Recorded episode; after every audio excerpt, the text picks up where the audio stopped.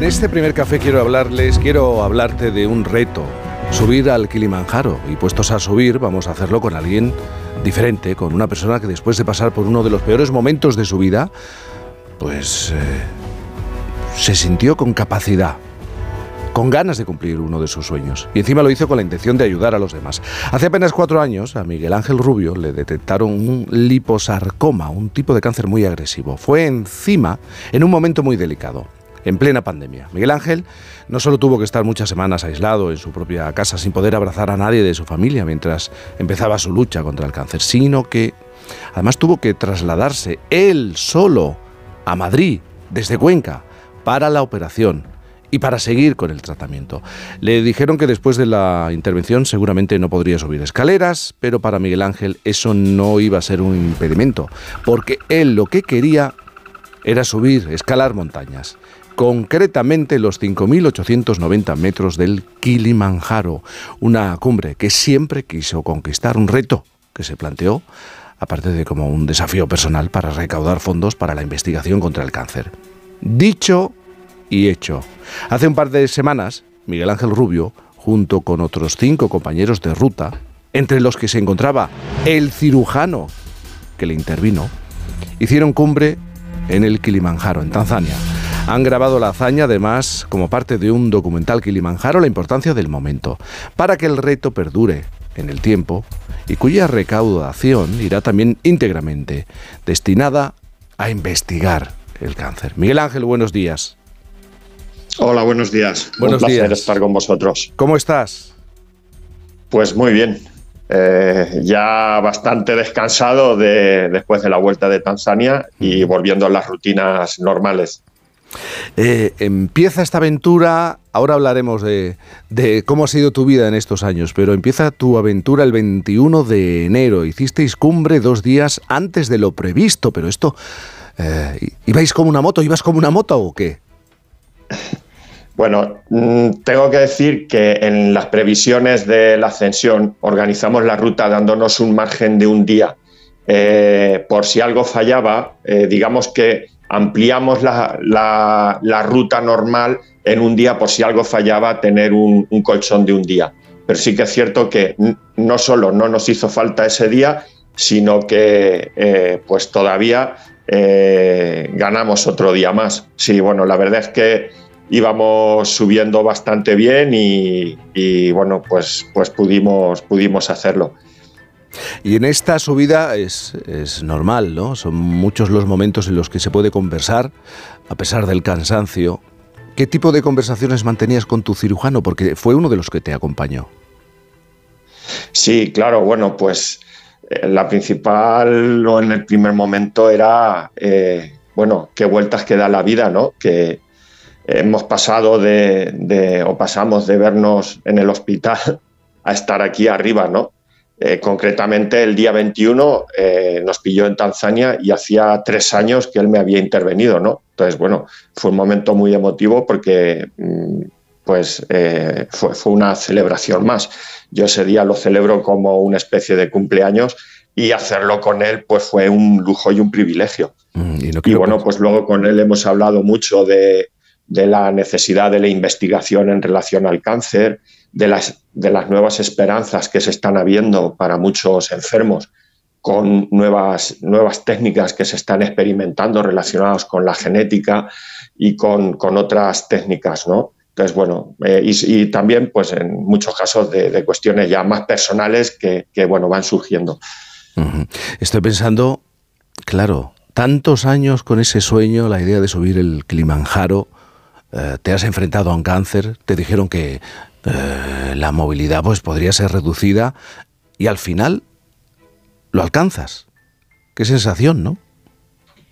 Sí, bueno, pues es una sensación de, de plenitud, es una sensación, es, una sensación que solamente se, eh, o, o, se puede sentir eh, en, al realizar algunos tipos de actividades, entre ellos subir una montaña. Es la sensación que se tiene cuando algo te cuesta mucho trabajo, cuando algo en algún momento crees que es inalcanzable y, cuando te das cuenta que estás arriba, que estás en la cumbre y que lo has conseguido, pues es una satisfacción inmensa por, el esfuerzo realizado, por el trabajo bien hecho y por haber cumplido un objetivo. Esta filosofía yo me la, es la que me he aplicado a, la lucha contra mi enfermedad. Sí. A ti te detectan eh, un sarcoma en plena pandemia. Ya sabemos qué es lo que pasaba, restricciones, eh, limitaciones para moverte, para las visitas. Tú vives en Albacete y claro, te tienes que trasladar a Madrid para que te hagan seguimiento y para que te hagan el tratamiento. Eh, ¿Cómo fue? Sí, pues bueno, eso fue, fue bastante duro. Sí que es cierto que, mm, tuve una, ayuda mm, extraordinaria porque eh, mi médica de cabecera aquí en Cuenca, mm, pues yo tenía o tengo muy buena relación con ella, es una persona extraordinaria y maravillosa y me dejó su casa. Ella tiene una casa en Madrid y directamente me dio las llaves y me dijo, no busques ningún otro sitio. Eh, aquí tienes mi casa para, estar durante todo el tratamiento. Eh, sí que es cierto que durante el tratamiento me, pudo acompañar mi mujer, pero luego en el hospital ahí ya sí que no era posible entrar eh, parientes ni acompañantes de enfermos. Y, sí, la, recuerdo que el momento de la despedida de mi mujer antes de que me operaran y en el hospital fue bastante duro, sí. ¿Cuánto tiempo pasaste en el hospital?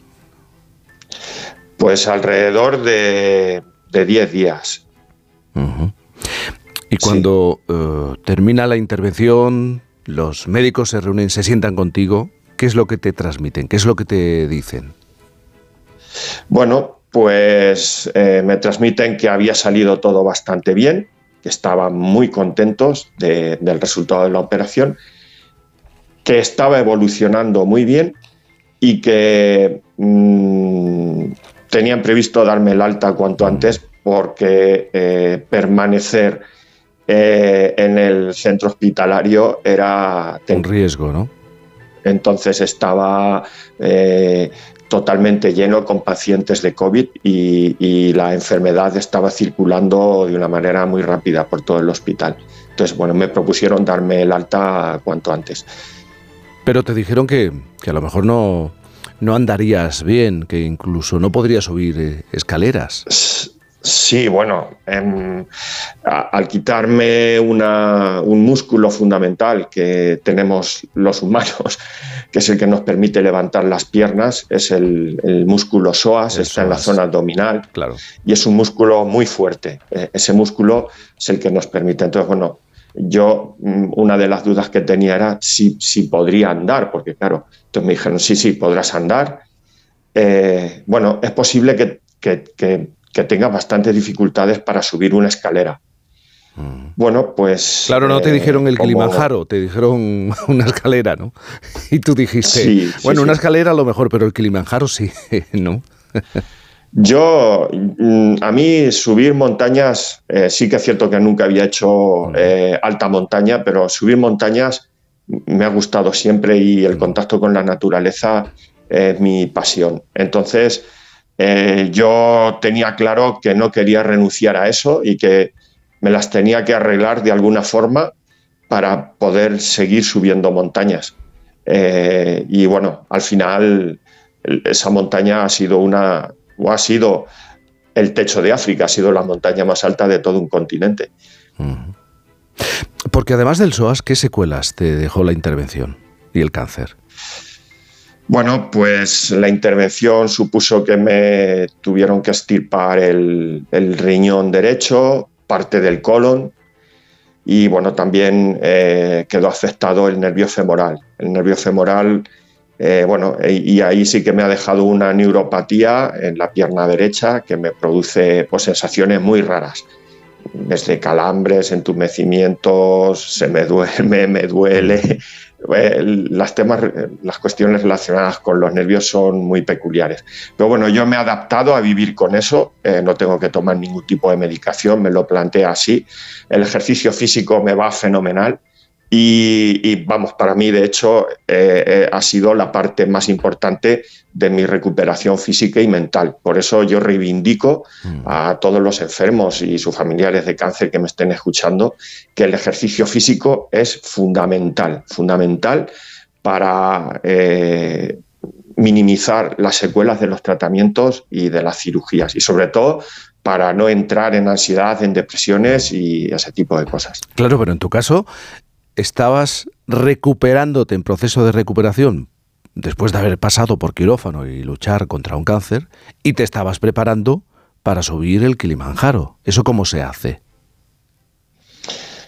Bueno, pues eh, en, primer lugar yo tuve que volver a aprender a andar, por decirlo de alguna forma porque además eh, tenía, parecía, tuve una, otro problema al salir de quirófano, que es que en el pie izquierdo eh, tenía, salí con el pie equino, quedó afectado mi nervio peroneo mm. y también tuve que recuperarlo.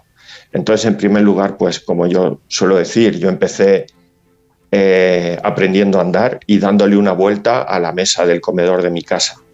Luego ya le daba más vueltas, luego ya empecé a darle una vuelta a la manzana de edificios de mi barrio, Luego ya empecé a salir un poquito al parque y en cuanto pude, en cuanto pude tener el equilibrio y la capacidad suficiente para andar por terrenos irregulares, eh, yo empecé a salir a, la montaña. Eh, tengo la suerte de vivir en una ciudad que a cinco minutos de mi casa yo ya puedo estar subiendo un monte mm. y eso es, es precisamente lo que hice.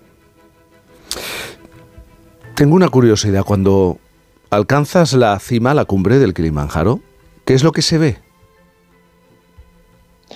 Bueno, pues se ve, eh, en primer lugar, a mí me, llamaron eh, o me impactaron muchísimo los glaciares, el hielo. Hay unos glaciares impresionantes, unas paredes verticales de hielo. Y como yo sé que esos glaciares eh, dentro de 15 o 20 años ya no van a existir debido a distintos factores, entre ellos el cambio climático, pues a mí eso me impactó mucho. Me impactó mucho ver algo tan bello, tan, imponente y algo que lleva eh, miles de años allí y que mm, debido a nuestras acciones, eh, me refiero a las humanas, va a acabar desapareciendo y que yo soy uno de los pocos privilegiados en los que lo he visto porque ya todas las personas y las generaciones que vengan después no los van a poder ver. Y luego, bueno, pues eh, llegamos justo al amanecer, entonces eh, el amanecer con, pues por ejemplo, en un extremo el monte Meru enfrente, las nubes, el mar de nubes, eh, y se, ve el mar de nubes por la altura, las nubes están por debajo de, la montaña. Bueno, es un paisaje sobrecogedor, impresionante y que se queda grabado en el alma de quien lo ve para, para siempre.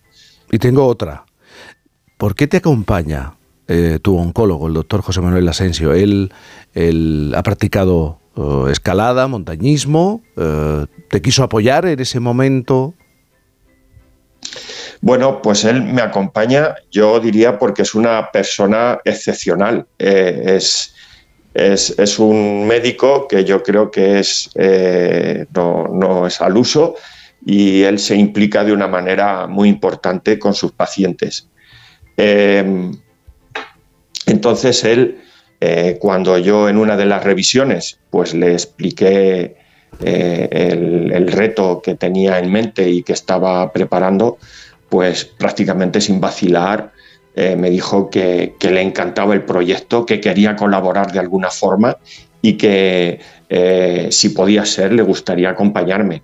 Y para mí ha sido pues un privilegio y una suerte que pudiera acompañarme porque me he sentido además desde el punto de vista emocional, pues eh, mucho mejor arropado, también desde el punto de vista de, sentir seguridad, ¿no? porque mm. sabía que si tenía algún problema desde el punto de vista de salud, un problema médico, pues tenía allí a, mi médico que podía ayudarme. También junto a una amiga, enfermera experta en medicina de montaña, que también nos mm. acompañaba. Y todo registrado en un documental. Bueno, registrado en la memoria, en el corazón y en un documental que Kilimanjaro, la importancia del, del momento para que perdure, para que quede el mensaje. Miguel Ángel Rubio, muchísimas gracias por estar con nosotros esta, esta mañana. Muchísimas gracias a vosotros por interesaros por el proyecto y por darnos la oportunidad de contarlo, transmitirlo y extenderlo. Un abrazo. Gracias, un abrazo muy grande.